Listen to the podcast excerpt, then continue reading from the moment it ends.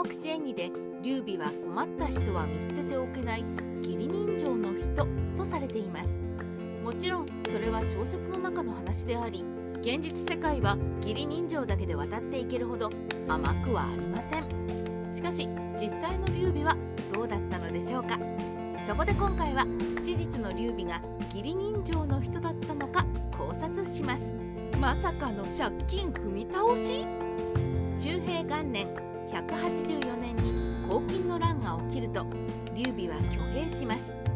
この時に劉備は中山の徴兵生祖宗という2人の商人からお金をもらってそれを元手に軍備を整えました。2人とも劉備がただ者ではないと思ったから資金を提供したようです。この話は横山光輝三国志でも採用されているので記憶している方もいるはずです。だがこれはおかしな話。当時の劉備は24歳でしかも社会的な地位も実績もなし。そんな若造にベテラン商人がお金なんて簡単に投資してくれると思うでしょうか。キングダムの呂不韋でしたら絶対にしてくれないでしょう。なんといっても商談では値切ったことがないほどですから。残念なことに劉備が徴兵生粗相にお礼をした話はありません。番考えられるのは借金踏み倒しですね。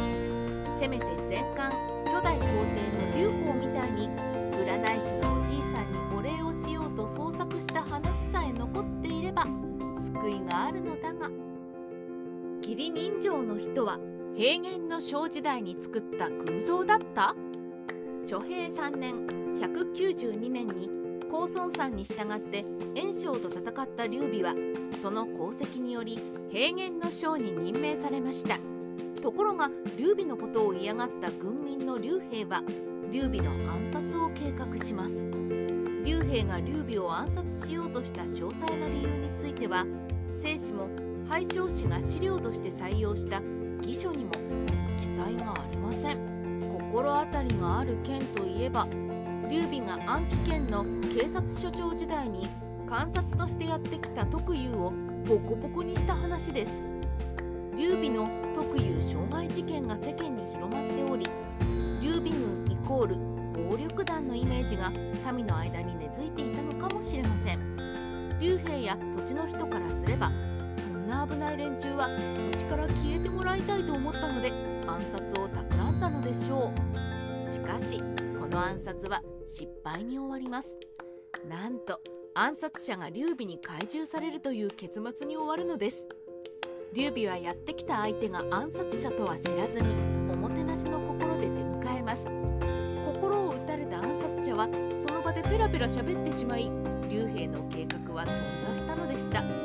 もちろん劉備だっていくつもの戦場を渡り歩いてきたプロフェッショナル。面会に来た相手が普通ではないことぐらい。見ればわかるはずですし事前に情報を仕入れていたことでしょう。劉備だってこんなことをされては腹が立ったでしょう。だが暗記圏時代と違い劉備も年齢を重ねています。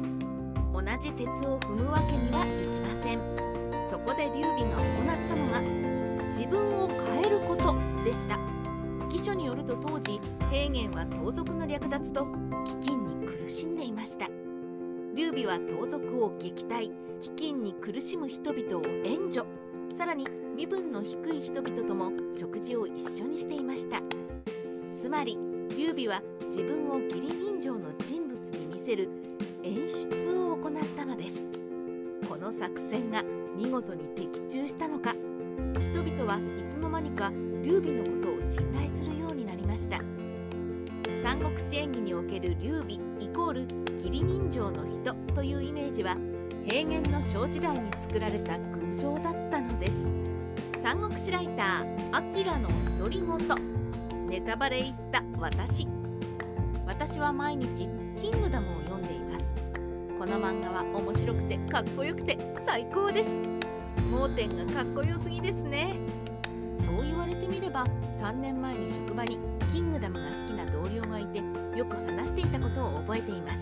ちなみにその同僚は歴史に詳しくない人であり盲点が万里の長城の建設に関わっていたことも知らなかった。また盲点が長江と李氏に毒殺される結末を言ったらかなりショックを受けていた。ネタバレ言ってしまいすいません。